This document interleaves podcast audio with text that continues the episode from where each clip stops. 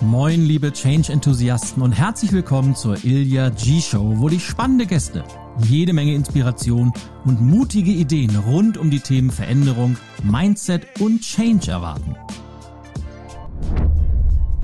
Mich dann jemand gepackt, so der, der berühmte Laufvirus wurde ich infiziert. Und es wurde immer länger mit, mit Marathon, noch ein Marathon, ein Bergmarathon. Dann ging es los mit dem ersten Ultramarathon, also mehr wie 42 Kilometer, 100 Kilometer gelaufen. Dann habe ich meinen ersten Wüstenlauf gemacht, damals Atacama-Wüste in Chile, so mal 600 Kilometer. Geschmeidig, hätte ich fast schon gesagt, geschmeidig durch eine Wüste gelaufen. Aber es war echt, war echt Genuss, ähm, einfach weil ich es verbinde. So, das ist so mein, mein, ich bin kein, kein schneller Läufer, ich bin kein Wettkampfläufer. Ich laufe, äh, ich sage immer, das Auge läuft bei mir mit, wirklich. Ich laufe wegen der Landschaften, ich laufe wegen der Natur. Moin, moin, liebe Podcast-Community. Break your limits. Das ist das Motto meines heutigen Interviewgasts. Und ich freue mich riesig, dass ich meinen lieben Freund und Kollegen Norman Bücher zum Interview begrüßen darf. Und wer Norman kennt, der weiß, was für ein genialer Typ er ist. Er ist Extremstläufer oder Extremsportler. Er ist auf der ganzen Welt Marathons, Ultramarathons etc. gelaufen, mehrere hundert Kilometer am Stück. Und über seine Erfahrungen spricht er in Kinos, schreibt Bücher darüber. Und Break Your Limits ist sein Motto. Und was das Extremlaufen mit dem Überwinden von Grenzen im Kopf zu tun hat, wie man überhaupt Extremläufer wird und was man aus diesen Erfahrungen fürs normale Leben lernen kann.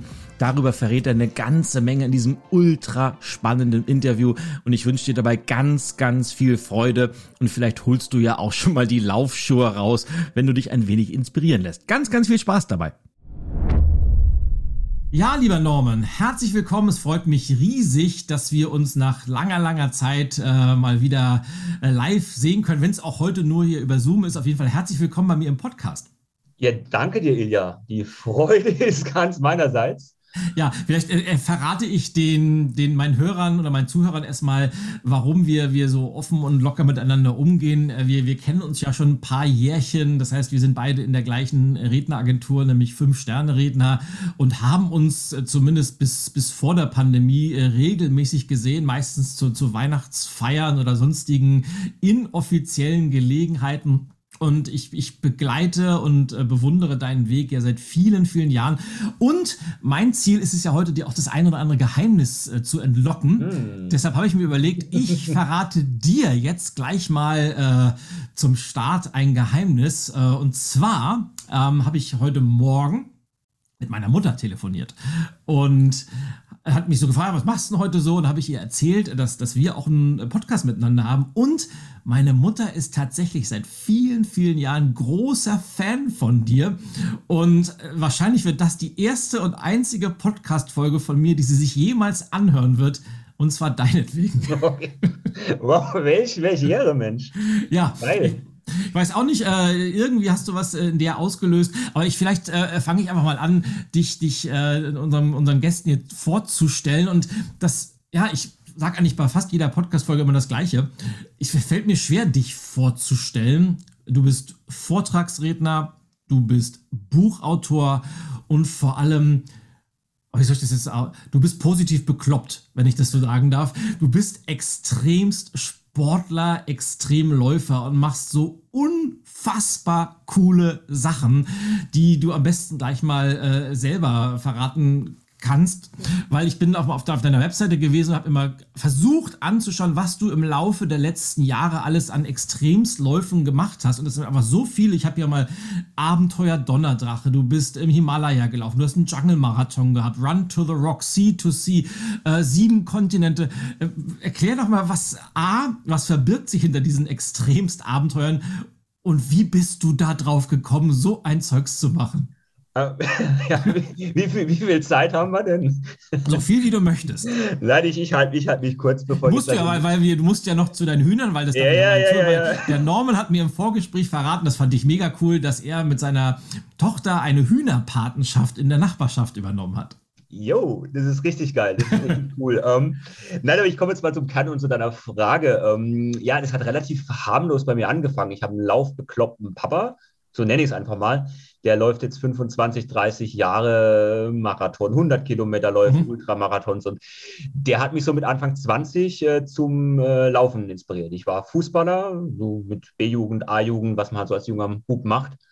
Und durch meinen Daddy bin ich dann zum Laufen gekommen mit, ja, fünf Kilometer Jedermannslauf, Volksläufe angefangen und ja, hat mich dann irgendwann gepackt, so der, der berühmte Laufvirus wurde ich infiziert mhm. und es wurde immer länger mit, mit Marathon, noch ein Marathon, ein Bergmarathon. Dann ging es los mit dem ersten Ultramarathon, also mehr wie 42 Kilometer, 100 Kilometer gelaufen. Dann habe ich meinen ersten Wüstenlauf gemacht, damals Atacama-Wüste in Chile, so mal 600 Kilometer geschmeidig, hätte ich fast schon gesagt, geschmeidig durch eine Wüste gelaufen. Aber es war echt, war echt Genuss, ähm, einfach weil ich es verbinde. So, das ist so mein, mein, ich bin kein, kein schneller Läufer, ich bin kein Wettkampfläufer. Ich laufe, äh, ich sage immer, das Auge läuft bei mir mit, wirklich. Ich laufe wegen der Landschaften, ich laufe wegen der Natur. Ich laufe wegen den Menschen, wegen den Begegnungen. Und so habe ich jetzt, ob es ein Wüstenlauf war, ein Dschungellauf, du hast erwähnt, in Brasilien, 222 Kilometer mal durch den Amazonas-Regenwald oder einen klitzekleinen Teil zumindest gelaufen oder auch Abenteuer Donnerdrache, das ist bis heute so ein Highlight. Ähm, wenn du dir vorstellst, zwei, es waren 265 Kilometer nonstop am Stück oh. durch Bhutan, Königreich mhm. Bhutan, so ein kleines äh, Land zwischen Indien und Nepal. Also wenn ich da zurückdenke, da ja, geribbelt sind wir, da ist immer noch so, so, so Leuchten und ein Feuer drin. Also habe ich, durfte ich die letzten 20, 25 Jahre ganz viele tolle prägsame Erlebnisse und Abenteuer machen. Mega. Und man, man, äh, man sieht es, also ich sehe es schon jetzt, dass es tatsächlich in deinen Augen immer noch leuchtet und das ist immer ein so gutes Zeichen. Jetzt hast du das eben so im, im Vorbeigehen alles erzählt. Ja, dann habe ich mit fünf Kilometer angefangen und dann irgendwann mehr, dann kam Marathon, dann kam noch einer, dann kam Ultramarathon. Das ist ja aber schon für uns normalsterblich und für jeden oder für jede, die schon mal gelaufen ist. Ja, also ich sag mal, mit Training Fünf Kilometer schaffen wir alle. Vielleicht fangen wir dann auch an, ein bisschen schneller zu laufen. Wenn, wenn wir das dann sehr ambitioniert machen, vielleicht nochmal zehn Kilometer. Und für, für viele, viele Menschen ist ja eines dieser berühmten Bucketlist-Items, ich möchte einmal im Leben einen Marathon laufen, diese berühmten 42 Kilometer.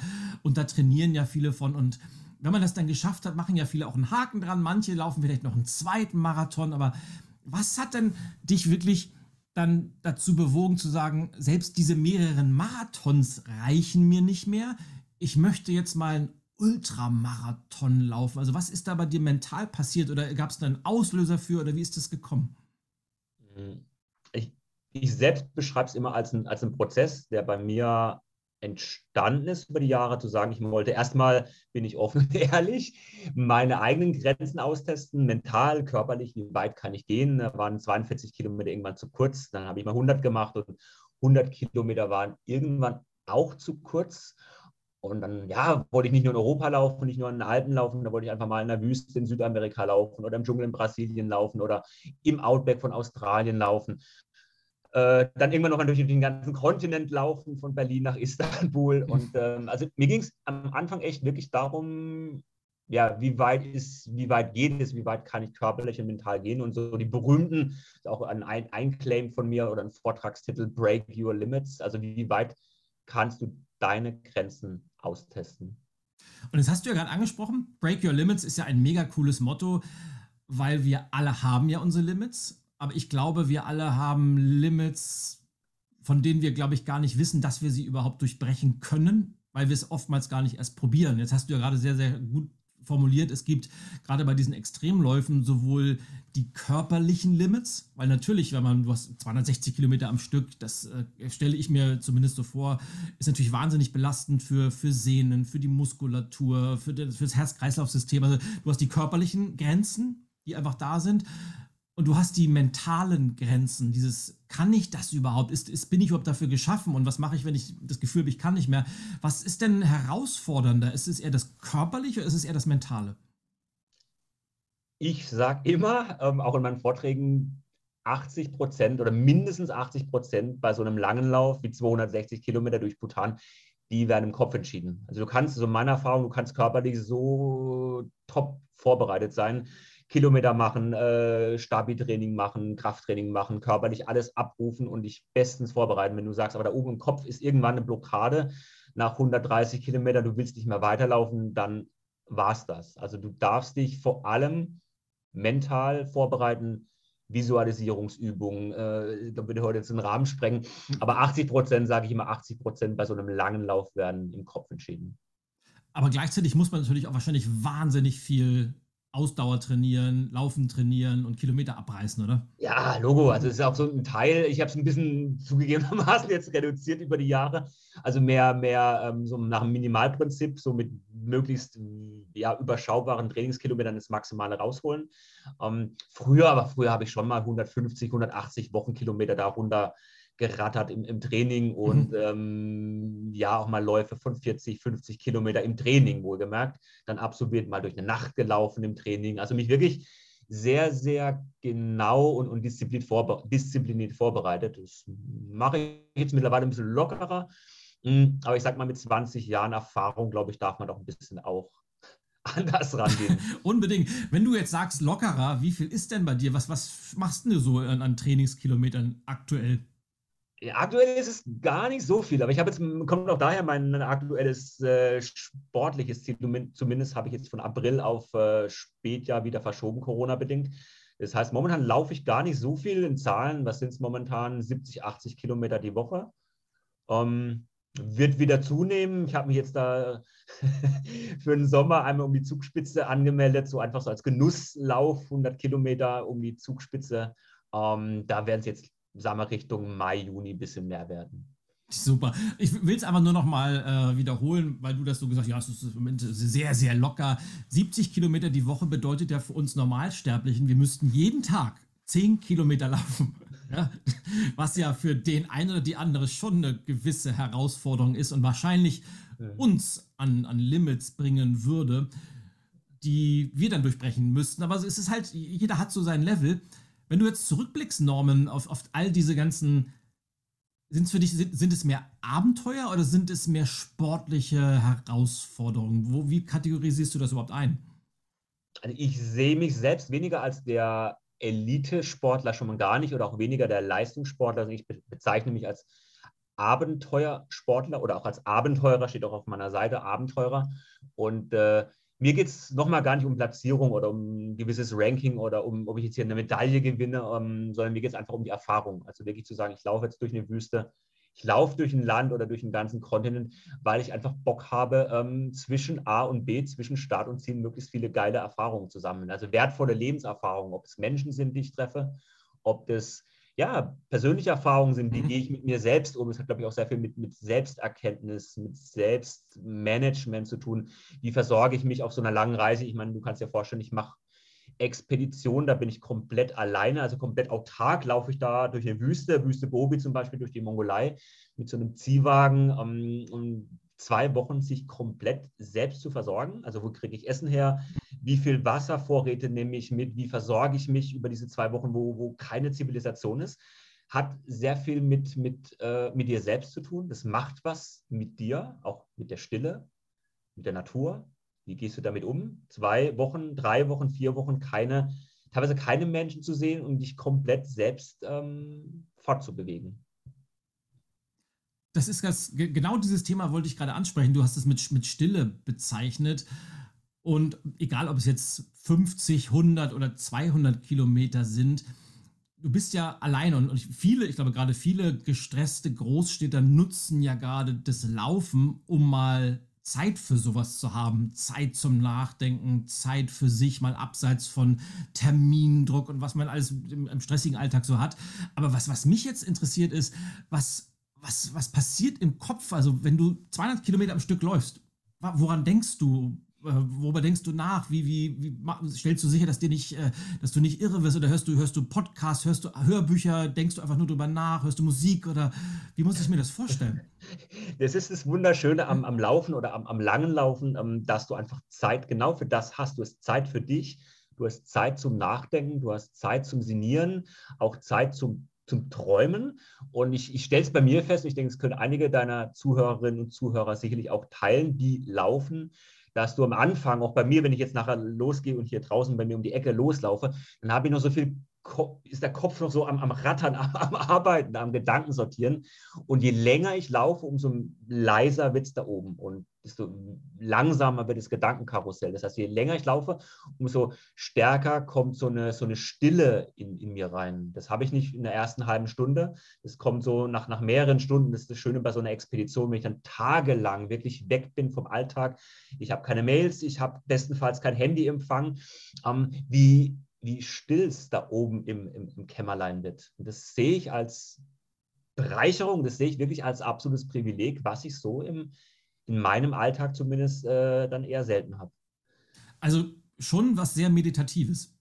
Absolut. Also ich sehe es wirklich auch eine Laufen für mich zumindest als Art der Meditation oder Bewegungsmeditation. Du musst ja nicht immer Meditation mit, mit Stillsitzen äh, betreiben. Es gibt auch andere Formen und Möglichkeiten. Also wirklich als eine Form der Meditation oder auch als, ja, als äh, immer so ein inflationäres Wort, als, als Lifestyle, als, als eine Lebensphilosophie. Dann, du hast gerade Break Your Limits angesprochen. Und dieses, dieses Thema Grenzen im Kopf oder vorgestellte Grenzen finde ich ja auch immer wieder faszinierend. Und da, da ich, da wir uns alle das wahrscheinlich überhaupt nicht vorstellen können, was in so einem Extremlauf passiert, wie häufig, oder ich frage mal anders, hast du Situationen gehabt in diesen Laufen, wo du darüber nachgedacht hast, ich kann nicht mehr, ich gebe jetzt auf? Und falls ja, wie hast du es geschafft, weiterzumachen? Oder hast du sogar schon mal aufgeben ist jetzt, glaube ich, ein falsches Wort, aber hast du dann aufgehört und diesen, diesen Gedanken Raum gegeben und, und nachgegeben? Also ich habe schon einige Läufe äh, wirklich abgebrochen und äh, es, es, es, klingt immer so, du kennst auch so manchen Motivationstrainer, Kollegen, der dann sagt, ja, du musst dann immer so schnippen oder einen Schalter umlegen oder positiv denken und dann schon läuft es wieder. Ähm, ich habe dann etwas äh, anderes Verständnis und ich sage auch, dass äh, scheitern, auch Läufe abzubrechen, wie zum Beispiel eben bei dem Jungle-Marathon in Brasilien, mhm. da habe ich echt äh, nach der zweiten Etappe schon habe ich da bin ich da raus, äh, habe hab Fieber bekommen, habe hohes Fieber bekommen, bin dann umgekippt so nach, nach dem zweiten mhm. Tag. Hohe Luftfeuchtigkeit von, von 80, 90 Prozent. Ich war schlecht vorbereitet und habe das Ding dann äh, abgebrochen. Und ich sage jetzt rückblickend, ähm, das war mit eines der wertvollsten Erlebnisse, der wertvollsten Erfahrungen, die ich sammeln durfte anfangs äh, sicherlich nicht, nicht angenehm, aber mit, mit zeitlichem Abstand ähm, war das eine, eine, wunderbare, lehrreiche Erfahrung. Und ich glaube, das einfach mal durch eine andere Brille zu betrachten, zu sagen, okay, ähm, ich glaube, man muss jetzt nicht jeder einen Dschungelmarathon oder einen Ultramarathon laufen, aber ich denke auf, auf, auf, das, auf den Alltag bezogen, Berufsleben, Alltagsleben, ähm, Scheitern einfach mal anders zu betrachten. Was, ja, gewinne ich, was hm. gewinne ich dadurch? Was, was bringt mir so ein, ein, vielleicht mal zwei Schritte zurückzugehen oder was bringt mir ein abgebrochenes Projekt? Ja, absolut. Ja, beim, beim Marathon spricht man ja von diesem berühmten Mann mit dem Hammer der so nach so ungefähr zehn Kilometer vor Schluss kommt und äh, egal wie viel man trainiert hat, der, der Kopf signalisiert einem, du kannst nicht mehr. Hör auf zu laufen, dann hast du, dann kannst du dich hinsetzen, dann kannst du was ich, Bananen essen oder sowas. Und viele Läufer berichten ja dann, wenn sie diese, diese Phase erstmal überstanden haben und trotzdem weitergelaufen sind, dann, ist, dann sind sie, da geht es auf einmal wieder. Und egal wie sehr man dachte, dass man nicht mehr kann, auf einmal kann man doch noch wie häufig kommt denn so ein Mann mit dem Hammer auf so einer Extremstrecke und hat überhaupt noch einen Hammer in der Hand oder ist das noch viel, viel größer? Und wie, wie, wie gehst du mit diesem Phänomen um? Also dieser Hammer, der hat äh, bei mir zumindest ganz äh, unterschiedliche Formen und Facetten. Also, ähm, aber der, der, kommt fast immer. Also ich glaube, ich hatte wirklich noch keine Expedition, auch keinen längeren Lauf, bei dem ich gesagt habe, wow, geil, alles von A bis Z komplett richtig und nach Plan gelaufen. Es wäre schlichtweg gelogen. Ich hatte, ob das jetzt einmal eine schlechte Vorbereitung war, zu wenig getrunken oder zu viel Wasser getrunken, zu wenig Elektrolyte getrunken, ähm, schlechtes Material dabei gehabt, äh, die Wetterverhältnisse, Vorhersage falsch eingeschätzt. Mhm. Also ganz viele Facetten und, und ähm, Schrauben, die dann, die zu beachten sind und die ich dann teilweise auch falsch eingeschätzt habe. Ähm, also es ist nicht nur der, ich glaube, beim Marathon ist so für viele, der, der Mann mit dem Hammer ist dann, es kommt mal der Wadenkrampf oder die Muskeln werden schwer. Das kommt auch vor. Ähm, bei langen Läufen ist oft ähm, auch dann der Hammer, der da oft im, im, im Kopf dann auftritt, der sagt, wow, oh, jetzt habe ich so eine Blockade, ich, ich kann es mir jetzt nicht vorstellen, jetzt nochmal 30, 40, 100 Kilometer zu laufen. Mhm. So, so, da geht so ein Vorhang runter, da kommt jetzt irgendwie so dieser, dieser Hammer, der sagt, nee, jetzt geht es nicht weiter. Und dann habe ich die Erfahrung gemacht, ähm, es hört sich jetzt so banal an, ähm, aber wenn ich nicht stehen bleibe, wenn ich nicht sage, oh, jetzt, jetzt höre ich auf, jetzt gehe ich raus, ich setze mich hin, ich höre auf, sondern wenn ich einfach in Bewegung bleibe, einfach nur ganz banal, Schritt für Schritt ganz langsam, nicht mal im Lauftempo, wirklich ähm, als Spaziergänger, Schritt für Schritt weitermache, dann wird es oftmals wieder, wieder irgendwann besser. Aber indem ich einfach nicht aufhöre, nicht abbreche, mich nicht hinsetze, sondern einfach Schritt für Schritt weitergehe, in Bewegung bleibe und da habe ich schon ganz oft die Erfahrung gemacht, wow, und irgendwann, ob es jetzt die Muskeln sind, der Kopf ist, jetzt, jetzt läuft es wieder. Mhm. Also ganz, ganz verrücktes Phänomen. Ich mache jetzt mal einen ganz abrupten Themenwechsel. Oder vielleicht auch nicht, weil äh, was du gerade beschrieben hast, ist ja auch wieder sehr, sehr alltagsrelevant und lässt sich ja super übertragen mit Zielen, die wir uns setzen im Beruf, im, im persönlichen Alltag, wo wir auch manchmal das Gefühl haben, geht nicht weiter und wenn ich am, am besten höre ich auf und dann hat das alles ein Ende und dann geht es irgendwie doch weiter, wenn man das Schritt für Schritt macht. Und viele von diesen Geschichten, von den Erfahrungen erzählst du auch in deinen Vorträgen. Was mich jetzt interessiert ist, wann bist denn du auf die Idee gekommen, Vorträge darüber zu halten? Also wie, wie ist da dieser Prozess gewesen bei dir? es war am Anfang relativ, ich sage es mal rückblickend, ich habe mich ja 2008 selbstständig gemacht. Ich war ja so klassisch, ich komme ja von der BWL, Betriebswirt und dann in der Unternehmensberatung. Ich zeige auch in meinen Vorträgen noch so das Bild mit Anzug und Krawatte und Hemd. Und dann war wirklich dieses so, oh, ich habe keinen Bock mehr, Unternehmensberater, falsche Baustelle, völlig falsches Spielfeld, ich möchte als Abenteurer jetzt meine Brötchen verdienen. Und rückblickend mehr schlecht denn recht oder erstmal wirklich naiv ähm, gesagt, und das mache ich. In Reinhold Messner hat es ja auch hinbekommen. Das äh, mache ich jetzt auch und ich bin ja eher so die, eher eine ruhigere Persönlichkeit und äh, ich habe da angefangen 2007, 2008 so die ersten Vorträge in Vereinen, Naturfreunde, Clubhäusern und so weiter. So ging das los, bevor ich dann äh, zwei Jahre später, fünf, drei Jahre später fünf Sterne Redner wurde. Ähm, aber so hat es angefangen aus einem Wunsch, aus einem Bedürfnis mhm. und dann gemerkt, wow, das, das macht ja richtig Laune, dann die Leute da mitzunehmen, zu inspirieren mit, mit Geschichten. Und äh, aber zunächst war da wirklich kein, kein konkreter Plan, geschweige denn ein Businessplan dahinter. Und naja, es ist ja oftmals so, dass man in, in eine Richtung auf einmal geht und stellt fest, wow, das ist genau das, was ich gut kann. Und ich kann mir vorstellen, dass, dass deine Botschaften und vor allem, du arbeitest ja sehr viel mit, mit visuellen Bildern von deinen Reisen, äh, machst ja viele Fotos und, und berichtest und, und lässt, lässt, Bilder in den Köpfen der Menschen entstehen. Aber ich kann mir auch vorstellen, dass, dass viele dieser, dieser gerade diese Break Your Limit Botschaften, gerade in diesem Corporate-Kontext in großen Konzernen unwahrscheinlich gut ankommen, oder? Ja, also es wird immer gerne angenommen, weil es natürlich kein Fachvortrag ist, weil es einfach was anderes ist, auch eine, ein, Erlebnis, ein sehr bildgewaltige Vorträge und sehr authentisch, ähm, dass ich einfach, ich bin nicht so der klassische, äh, der hier mit Anzug und sehr, sehr nüchtern spricht, sondern der mit vielen Bildern, mit vielen Geschichten, mit eigenen Erlebnissen und sehr, sehr authentisch spricht. Und ich höre immer wieder das, das gefällt mir ganz besonders, wenn so ein, ein Testimonial so nach einem Vortrag kommt, ach, Herr Bücher, Sie wurden uns als Motivationstrainer angekündigt, aber Sie sind ja ganz anders und es war ja richtig, richtig belebend und, und kurzweilig. Also mhm. eben nicht so ein klassischer Motivationstrainer. Und es freut mich immer besonders, besonders, wenn einfach die Menschen merken, wow, das ist der, der Mensch, da ist ein Mensch, der auf der Bühne steht, der, der einfach sehr authentisch, der sehr persönliche, auch intime Geschichten erzählt. Und das freut mich immer besonders, wenn eben nicht so der, da kommt jetzt so ein Überflieger, ein Extremsportler, der da ganz weit weg ist, sondern ich sage immer, ich bin einer von euch, ich bin ein ganz normaler Mensch. Und ich glaube, das spüren die Menschen und das, das merken die, die Menschen. Naja, ich glaube, du hast ja vorhin gesagt, es gibt ja, und gibt es ja tatsächlich äh, bestimmte Personen, die mit diesem, ja, Chaka und Fingerschnipp und du musst einen Schalter mhm. umlegen. Das ist ja eher dieses klassische, ich stülp euch jetzt von außen meine Welt und meine Motivation über. Und bei manchen funktioniert das erstaunlicherweise auch immer noch, was mich immer wundert. Aber ich glaube, der andere Weg ist ja der viel, viel bessere, dass du, dass du die Menschen teilhaben lässt an deiner eigenen Leidenschaft, an deinem eigenen ja, vielleicht auch mal an deinem eigenen Scheitern. ich bin mir ziemlich sicher, dass du auch mal von, von solchen Sachen erzählst und einfach, ja, die Menschen sich mit die identifizieren können und dann überträgt sich ja irgendwann dieses, dieses Leuchten in den Augen von, von Mensch zu Mensch und die Leute entwickeln von innen heraus diese Motivation. Ich glaube, wenn man dann auf diese Art und Weise Motivationstrainer genannt wird, ist das eigentlich ein super Kompliment, auch wenn in den Köpfen natürlich eher die andere Kategorie sehr, sehr präsent ist, oder?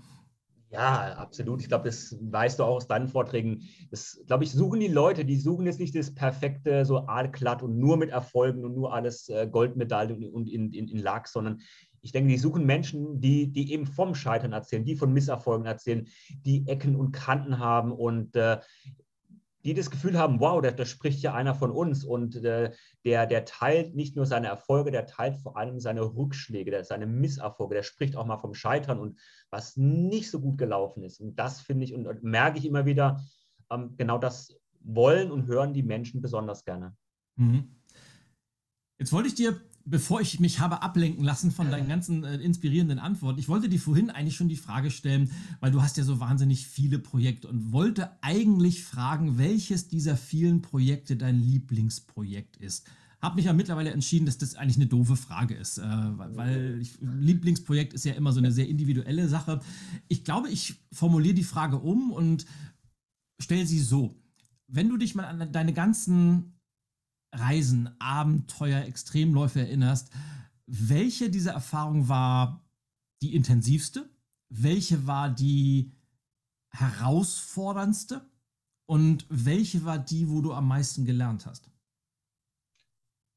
Bei allen deiner Fragen jetzt komme ich immer wieder auf ein Projekt und das Projekt habe ich 2018 gestartet. Also habe ich seit 2015, also ich fange mal so an, 2015 habe ich durch meine Tochter den ersten Impuls bekommen, habe es 2018 gestartet, bin da immer noch drin und werde es wahrscheinlich 2025 abschließen.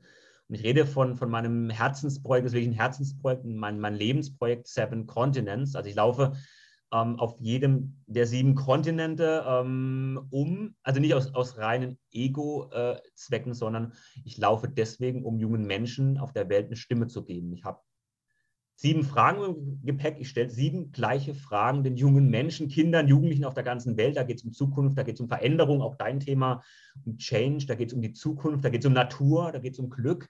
Und die habe ich, ja, die Tour habe ich angefangen 2018, bin da von Straßburg vom Europaparlament zum Brandenburger Tor nach Berlin, einmal quer durch, durch Deutschland gelaufen, dann ein Jahr später von Berlin weiter nach Istanbul. Und so laufe ich jetzt, oder zumindest war der Plan vor Corona, an jedem Jahr ein Kontinent, Asien, Afrika, bis ich dann 2025 äh, jeden Kontinent habe und laufe dann mit allen gesammelten Antworten, es sollen eine Million, eine Million Stimmen von jungen Menschen, laufe ich dann zu den UN nach New York. Und ja, da merke ich einfach, da habe ich jetzt schon äh, in diesen Jahren so viel lernen dürfen und lernen vor allem von den jungen Menschen mhm. lernen dürfen, von deren Sichtweisen, von deren Meinungen, von deren, ja, von der Neugier, von der Wissbegierde, die, die, die einfach haben, so dieses Leuchten in den Augen, von der Begeisterung, von auch von der, von der Naivität. Und ich habe gestern auch gerade wieder einen Schulvortrag gehalten, so auch meine, meine Leidenschaft neben Corporate, neben Firmenvorträgen, wirklich in die Schulen zu gehen, mit jungen Menschen zu arbeiten, habe auch eine eigene Akademie gegründet, letztes Jahr äh, die Seven Continents Academy als gemeinnütziges Unternehmen. Also so das eine Projekt, wo ich jetzt schon merke, ähm, da ist so viel entstanden, noch mein eigenes Unternehmen entstanden, noch so viel mehr entstanden und auch das Gefühl, da kann ich so viel mehr äh, geben und was, äh, ja, was Gutes in die Welt bringen. Mega cool. Jetzt hast du gerade eben Corona angesprochen und dein Leben hat sich ja immer sehr, sehr viel draußen abgespielt. Klar, man kann natürlich auf dem Laufband laufen, aber das ist natürlich das Langweiligste, was es überhaupt gibt. Und äh, deshalb, du warst viel draußen und gerade während der, der Pandemie hat sich ja das Leben sehr, sehr stark von draußen zusammen auf drinnen in, in überschaubaren Rahmen zurückgezogen. In, in wie, also ja, laufen durfte, also man, durfte man auch während der ganzen Shut- und Lockdowns natürlich immer alleine, aber hat sich dein, dein Alltag und auch dein, dein Businessmodell während der Corona-Zeit verändert? Und wenn ja, wie? Hm, natürlich, also ich müsste lügen, wenn es nicht so gewesen wäre. Ich hatte natürlich sehr viel, was ich immer noch gerne mache und was jetzt auch wieder glücklicherweise zunimmt, kennst du auch die Keynotes, die Vorträge. Ähm, aber durch die, oder in den letzten zwei Jahren ist ein, ein Projekt oder Streckstrich Programm entstanden, äh, das, glaube ich, ohne Corona so gar nicht in die Welt gekommen wäre. Ich mhm. habe ein Programm entwickelt, einfach gesagt, das, was ich jetzt die letzten 15 Jahre mir aufgebaut habe, wie du als Abenteurer, als, als Reisender, als, ich sage es mal, Weltenbummler, mhm. die, äh, deine Passion ähm, auch ja, zu, einem, zu einer Profession, zu einem Beruf machen kannst. Und genau das gebe ich jetzt weiter. Also wie, wie halte ich Vorträge, wie schreibe ich ein Buch, ähm, wie baue ich um meine Passion, um meine Leidenschaft als Abenteurer in ein Business. Und da habe ich jetzt eben durch, auch mit durch Corona natürlich, dann eben dieses Programm, die, die Adventure Masterclass aufgebaut und konzipiert. Mhm. Und äh, ich glaube, die wäre ohne, ohne Corona gar nicht, gar nicht entstanden. Mega cool. Das heißt, äh, Adventurer Masterclass, also äh, wenn jetzt jemand zuhört und sagt, klingt schon cool, mhm. aber ich bin irgendwie aktuell noch äh, relativ unsportlich, eher Couch Potato. Das, das wäre eine weitere Frage. Kann das jeder machen? Kann das jeder erreichen oder braucht man bestimmte körperliche Voraussetzungen, um mal so einen 250 Kilometer Lauf machen zu können? Also es geht ja bei der Adventure Masterclass primär gar nicht ums Laufen. Also ich, mach, ich möchte ja keine Läufer ausbilden mhm. oder, oder Trainingstipps geben. Es geht ja darum, ob du jetzt Läufer bist oder sagst, hey, ich bin mal mit einem Rad um die Welt gefahren oder ich bin mit dem Kanu unterwegs oder ich bin mit dem Van, Van Life, es gibt so viele Van-Nomaden da mhm. draußen. Mhm. Ich, ich packe einfach das Reisen. Letzte Woche hat mich eine Frau angeschrieben, ähm, oh, ich möchte einen Blog aufbauen, ich bin jetzt Mitte 40, ich möchte einfach vom Reisen ein Stück weit leben und ähm, hat mit Sport gar nichts am Hut, aber also jeder, der sagt, er hat Bock auf Reisen, auf Abenteuer in unterschiedlichster Farbe und Couleur und sagt, er möchte mehr aus seinen Reisegeschichten, aus seinen Abenteuern machen, ist, ist richtig bei der Adventure Masterclass oder kann einfach da ein bisschen tiefer abtauchen, bekommt Wissen, bekommt Informationen, bekommt Inspiration, bekommt man geballtes, ja, mein geballtes Know-how aus, aus den letzten 15 Jahren. Super cool. Wo, wo kann man das, äh, gibt es da eine, eine Webseite zu, wo man sich das anschauen kann oder wo kann man sich informieren? Ja, äh, gerne. Ich glaube, das bringen wir auch gerne noch in die sogenannten, wie sagt man immer, Show In die Show Notes, genau. Tolles Wort. Ähm, das ist äh, die adventurer-masterclass.de. Ähm, also gerne, wer da Bock hat, einfach äh, draufgehen, ähm, mir gerne schreiben oder es gibt auch noch schon jetzt eine Warteliste. Ähm, also gerne, einfach gerne melden und, und anschauen. Mega cool. Aber eine Frage möchte ich doch mal, weil äh, auch wenn, das, wenn, wenn diese Masterclass natürlich sehr breit ist, mal angenommen, da ist jetzt jemand und möchte auch so Extremläufer werden wie du. Brauch, also ich könnte ich das schaffen, wie du das schaffst? Oder, oder müsste ich, bin ich zu groß, bin ich zu dick? Oder gibt es gewisse körperliche Voraussetzungen? Oder, oder kann mhm. das wirklich jeder, wenn man bereit ist, entsprechend zu trainieren, logischerweise? also ich sage schon, es, es, gibt ja wirklich gerade in der, in der Ultralaufszene, also diese Läufe, die, die ganz lange sind, gibt es Leute, die sind von der Statur, wenn du die jetzt so sehen würdest, boah, krass, und der will 100 Kilometer laufen, so was mit Bierbauch oder so einem leichten Bauchansatz und groß, klein, also äh, du, du, siehst ja oft immer so im Fernsehen, so Berlin-Marathon, auch bei dir, so diese, mhm. diese, diese Bleistifte da vorne, so diese schlanken äh, Elite-Athleten, die da vorne weglaufen, aber ich glaube, hinten und gerade im, im Ultralaufbereich hast du ganz oft Leute, Menschen, die von ihrer Statur her gar nicht das typische Läuferideal mitbringen oder dementsprechend, aber die das machen. Mhm. Langsam laufen und wo man immer so schön sagt, aber das trifft dort umso mehr zu, ähm, der Weg ist das Ziel. Ist das wirklich so, dass der Weg das Ziel beim Laufen ist oder ist das nicht nur ein ganz besonderes, wenn du dann auch das Ziel erreicht hast? Auch da, ich denke, es gibt so viele unterschiedliche Läuferinnen und Läufer und Menschen. Ich glaube, jeder hat eine eigene Philosophie, was, was gut ist. Und der eine sagt, mir geht es um die Zeit, mir geht es nur um das Ziel und wenn ich nicht ankomme, hab ich, hab, bin ich gescheitert. Und der nächste sagt, wow, ich will einfach laufen und ich möchte auf dem Weg, diese 42 Kilometer durch Berlin, möchte ich einfach mal Berlin erkunden, möglichst viel da mitnehmen und, mhm. und erleben, abends noch ein Bierchen trinken oder auch ein paar mehr. Und das, das ist echt das Schöne, so viele unterschiedliche ja, äh, Zielsetzungen, Philosophien. Und äh, der eine sagt, ja, so, hm, eher so der, der sportliche Typ, ehrgeizige Typ. Und der andere, der sagt, so what, ich will einfach genießen. Und das ist auch gut so, weil ich glaube, Menschen sind einfach unterschiedlich und der, der eine ist kompetitiver als der andere und ja im Endeffekt, und das lässt sich ja, ist ja auch wieder eine wunderbare Metapher fürs Leben, im Endeffekt muss man halt für sich rausbekommen und sich ehrlich beantworten, was, was ist für mich wichtig. Und ich glaube, es gibt ganz, ganz viele, die hetzen irgendwelchen Zielen oder äh, Rekorden hinterher und werden wahrscheinlich, wenn sie ehrlich genug wären, viel, viel besser damit bedient, wenn sie einfach die, die Landschaft genießen würden und vermutlich umgekehrt auch.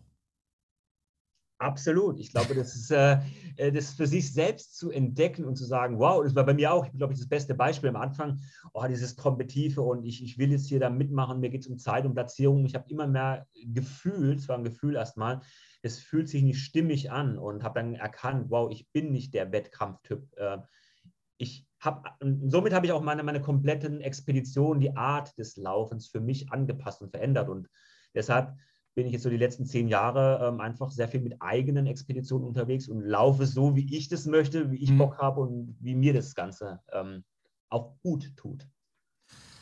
Norman, mega inspirierend. Ich könnte mich stundenlang mit dir über diese ganzen Abenteuer unterhalten, weil ich das einfach, das fasziniert mich. Ähm, da du noch zu deinen Hühnern musst, äh, würde ich trotzdem gerne zum Abschluss äh, dich noch äh, einladen zur berühmten Hot Seat Runde, wohinter oh. sich äh, elf kurze und knackige Fragen verbirgen, mit der Bitte um ebenso kurze und knackige Antwort. Das ist mal eigentlich eine der großen Highlights dieser Interviewreihen, äh, weil da immer, schauen wir mal, wohin uns das führt, das Ganze. Jo. Ja? Los. Are you ready? Dann fangen wir mit der ersten an und die ist schon gar nicht so ohne. Was sind denn deine wichtigsten Werte im Leben? Meine wichtigsten Werte sind Freiheit, Naturverbundenheit und Veränderung. Da würde ich sagen, hast du dir den optimalen äh, Lifestyle ausgesucht, um diese Werte auch leben zu können. Sehr, sehr. Die, die Frage ist, und da muss ich, waren bei dir die Werte zuerst und du hast den, den, den Lifestyle, deinen Job so drumherum angepasst? Oder war erst der Lifestyle, die Werte kamen dazu? Oder Erst die Werte, dann der Lifestyle. Sehr cool. Ja. Frage 2. Was sind dann deine drei Lieblings-Apps auf dem Smartphone? Oh. Ja. Meine Lieblings-Apps. Ähm, Headspace für Meditation.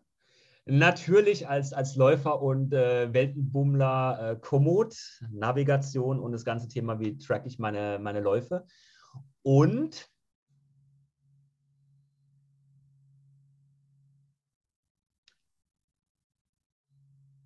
aktuell zumindest äh, Duolingo, mhm. um meine Sprachkenntnisse aktuell zumindest jetzt in Französisch ein bisschen mehr wieder voranzubringen. Ah, très bien. Ja, oh, oui, oui. ähm, ja. Eine äh, Frage nachgehackt, weil ich das ganz, äh, wo du gerade von, von, von Tracken im Laufen mhm. sprichst.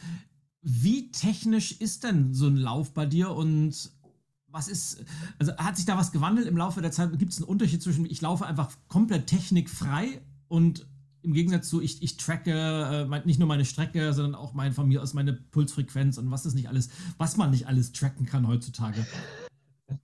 Also ich bin ja immer noch so der eher analoge Typ, ja. ähm, also möglichst wenig Equipment oder wenig Technik ähm, und ich auch ganz banal, ich laufe seit Jahren zum Beispiel ohne, ohne Pulsmesser mehr. Ich habe auch keine, keine Apple Watch oder da was da gibt. Also ich bin da ganz banal, habe da ein Handy, meine, meine Komoot-App drauf und das reicht für mich. Also für mich ist es wichtig zu wissen, okay, ich bin jetzt wann, wie, wo gelaufen und äh, zur Dokumentation ist es für mich völlig, völlig ausreichend.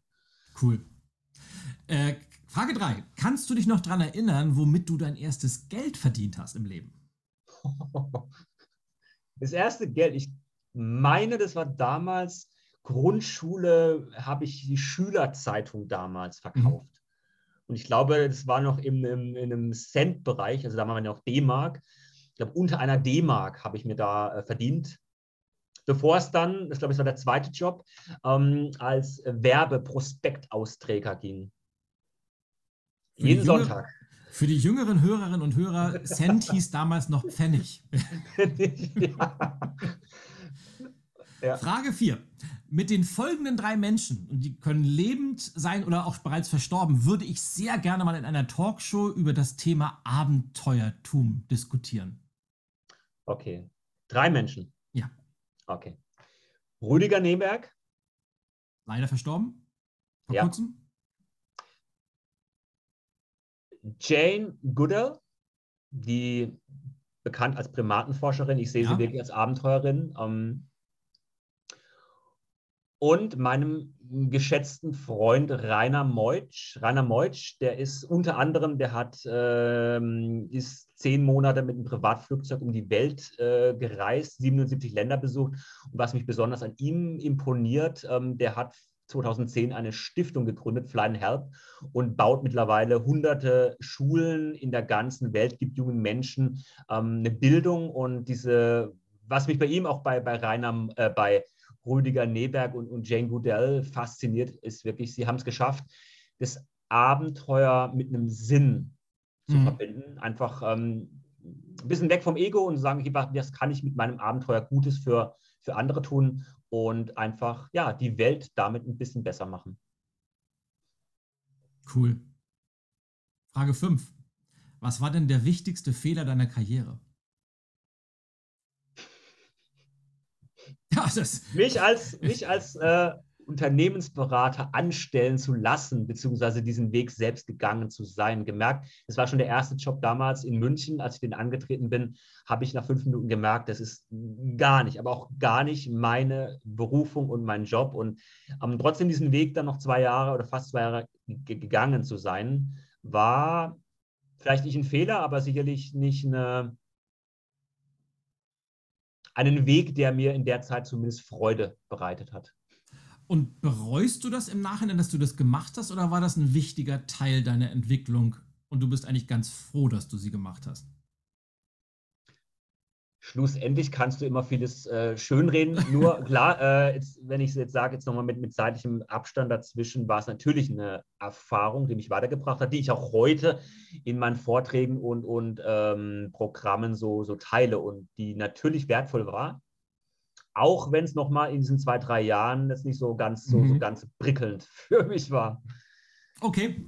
Was war denn dein bester Kauf in den letzten zwölf Monaten? Das kann etwas Kleines sein oder vielleicht auch eine größere Anschaffung. Der beste Kauf. Mhm.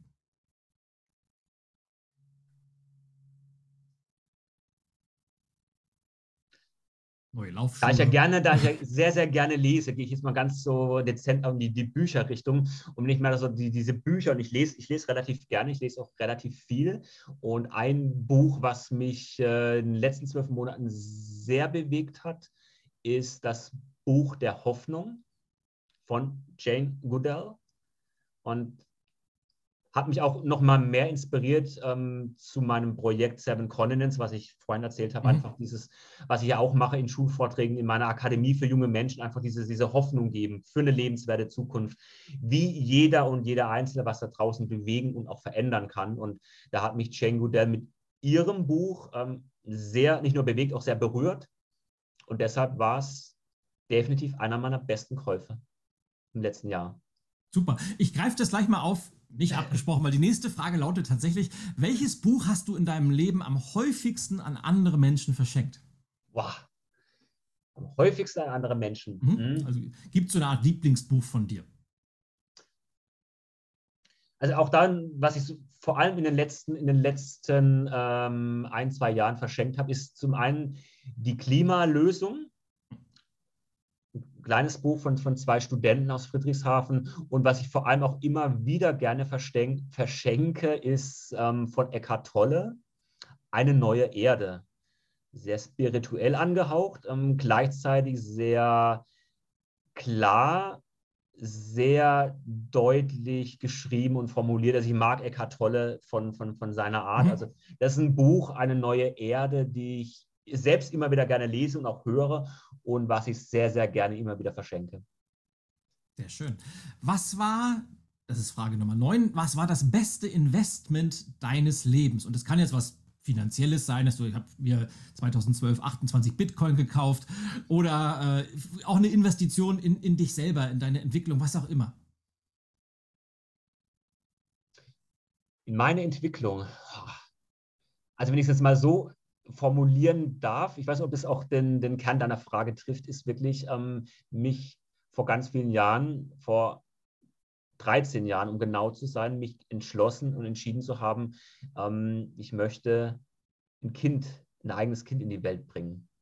Unsere Tochter ist jetzt gerade vor ein paar Wochen ist jetzt zwölf geworden und das ist, ich weiß nicht, Investment, glaube ich, trifft es nicht, aber ähm, was mich in meinem Leben, glaube ich, am, am meisten vorangebracht hat, auch mhm. als Mensch in meiner Entwicklung, wirklich ein eigenes Kind zu haben und, und zu begleiten.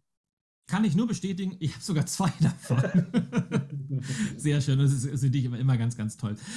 Und es passt auch wieder, die Überleitungen sind heute wirklich gut, weil die nächste Frage lautet, von diesem Beruf habe ich als Kind immer geträumt. Da bin ich bei dir sehr gespannt. Da komme ich gleich und hab, da habe ich echt ganz, ganz lange geträumt. Und da träume ich auch, wenn ich ehrlich bin, heute immer mal wieder davon. Ähm, und es war lange, lange Zeit mein ganz großer Berufswunsch. Ähm, Tierpfleger. Mm als Tierpfleger im Zoo zu arbeiten. Das heißt, du findest das Konzept Zoo gut. Also ohne jetzt ich würde, glaube ich, jetzt heute den Rahmen sprengen, ja. über das Konzept Zoo zu reden. Ähm, ich habe da eine geteilte Meinung, bin mhm. ich ehrlich. Ähm, aber ich merke einfach äh, auch Umwelt oder insbesondere auch Tiere. Tiere ist für mich auch, und da merke ich, wow, da ist eine ganz starke Resonanz da. Also das, ähm, bewegt mich immer wieder, gerade wenn ich äh, auch von, von, ob das jetzt ein, ein, Tierbuch lese oder ein Buch über Umweltschutz mhm. lese, das resoniert ganz, ganz, ganz stark mit mir. Ich komme doch, weil wir sind ja in, in Berlin, mhm. haben wir ja zwei Zoos, einmal den Zoo äh, am Zoo und äh, den, den Berliner Tierpark in, im Osten von mhm. Berlin. Und wir sind relativ häufig da und ich finde es immer, ich finde es eigentlich toll, gerade, gerade in größeren Städten, wenn, wenn Menschen, gerade Kinder mit, mit Tieren in Kontakt kommen, die sie vielleicht sonst nie sehen würden und auch mal, wie, wie leben die miteinander. Und auf der anderen Seite denke ich mir immer, ach, gerade bei so Tieren, die nicht aus unserer Gegend kommen, ob das jetzt äh, Tiger sind oder irgendwelche Affenarten oder sonst, ob die für dieses Leben geschaffen sind. Ich, bin da auch sehr, sehr, sehr zwiegespalten, aber ich finde den Beruf des Tierpflegers, glaube ich, auch sehr, sehr cool. Also das kann, kann ich ja. mir auch bei dir sehr gut vorstellen. Mhm. Hat was, ja? Na, du hast ja, fang, fang doch mal mit deinen Hühnern an, wo du gleich hingehst. Ja? Das ist ja schon, man muss ja manchmal den ersten Schritt einfach machen. Absolut. So. Und jetzt bin ich sehr gespannt, lieber Norman, weil die letzte Frage, und die müsste dir eigentlich in deiner Arbeit als Keynote-Speaker, als Vortragsredner sehr, sehr entgegenkommen, weil wir sind ja oftmals dazu da, komplexe Zusammenhänge komprimiert, erinnerungswürdig in einem Satz zusammenzufassen. Und äh, die Frage lautet, wie lautet dein Erfolgsgeheimnis in einem Satz? In einem Satz. Ich, ich hole mal ganz kurz aus. Das, das bringe ich wirklich auch mein, in meinen Keynotes, in meinen Vorträgen. Und diese, diesen, diesen Satz ist echt nur ein Satz. Diesen Satz habe ich von einem befreundeten Läufer, der ist Mitte 60, mittlerweile jetzt schon über oder Mitte 70. Vor vielen Jahren äh, hat er mir den gesagt. Und den hat er mir bei einem 100-Kilometer-Lauf gesagt. Und er hat gesagt, ähm, du, ich laufe nicht 100 Kilometer. Also ich laufe nicht 100 Kilometer. Ich laufe einen Kilometer, aber den 100 Mal. Also da kann sich jetzt jeder seinen Reim selbst drauf machen. ähm, aber ich glaube, die Botschaft ist klar. Ähm, jeder Schritt oder oft ist es so bei langen Läufen, bei langen Projekten im Alltag, in vielen Lebensbereichen, dass oft so ein kleiner Schritt gerade am Anfang weiterbringt und dass jeder einzelne Schritt einen weiterbringt als so ein langer, langer Lauf, die kompletten 100 Kilometer. Und an den Satz von, von Bernhard, so heißt der Läufer, mhm. Bernhard, da denke ich ganz, ganz lange zurück. Der gefällt mir ausgesprochen gut und es ist eine, ein wunderbarer Abschluss eines, eines ganz inspirierenden Gespräches ich könnte mir vorstellen, da ja gerade draußen auch die, die, die, Temperaturen wieder besser werden und äh, die Leute, glaube ich, auch viel Dopaminsehnsucht haben, Vitamin D-Sehnsucht, dass jetzt die eine oder der andere wahrscheinlich seine Laufschuhe schnürt und anfängt zu laufen. Und vielleicht hört ja sogar jemand beim, äh, beim Laufen dieses Interview, weil ich weiß natürlich, dass, dass viele die Zeit beim Laufen auch nutzen, einfach um, um ja, Wissen zu tanken, sich inspirieren zu lassen. Und das äh, konnten sie, glaube ich, heute mit deiner Story, lieber Norman, sehr, sehr gut. Ich bedanke mich ganz, ganz herzlich, äh, dass du heute bei mir zu Gast warst. Ja, danke dir, Ilja, dass ich Gast sein durfte. Hat echt mega, mega Laune gemacht. Mir auch. Bis zum nächsten Mal. Ciao, ciao. Das war die aktuelle Episode der Ilja G Show. Und wenn es dir gefallen hat, dann hinterlass gerne eine Rezension auf Apple Podcasts oder Spotify und schalte auch beim nächsten Mal wieder ein für spannende Gäste, jede Menge Inspiration und mutige Ideen rund um die Themen Veränderung, Mindset und Change.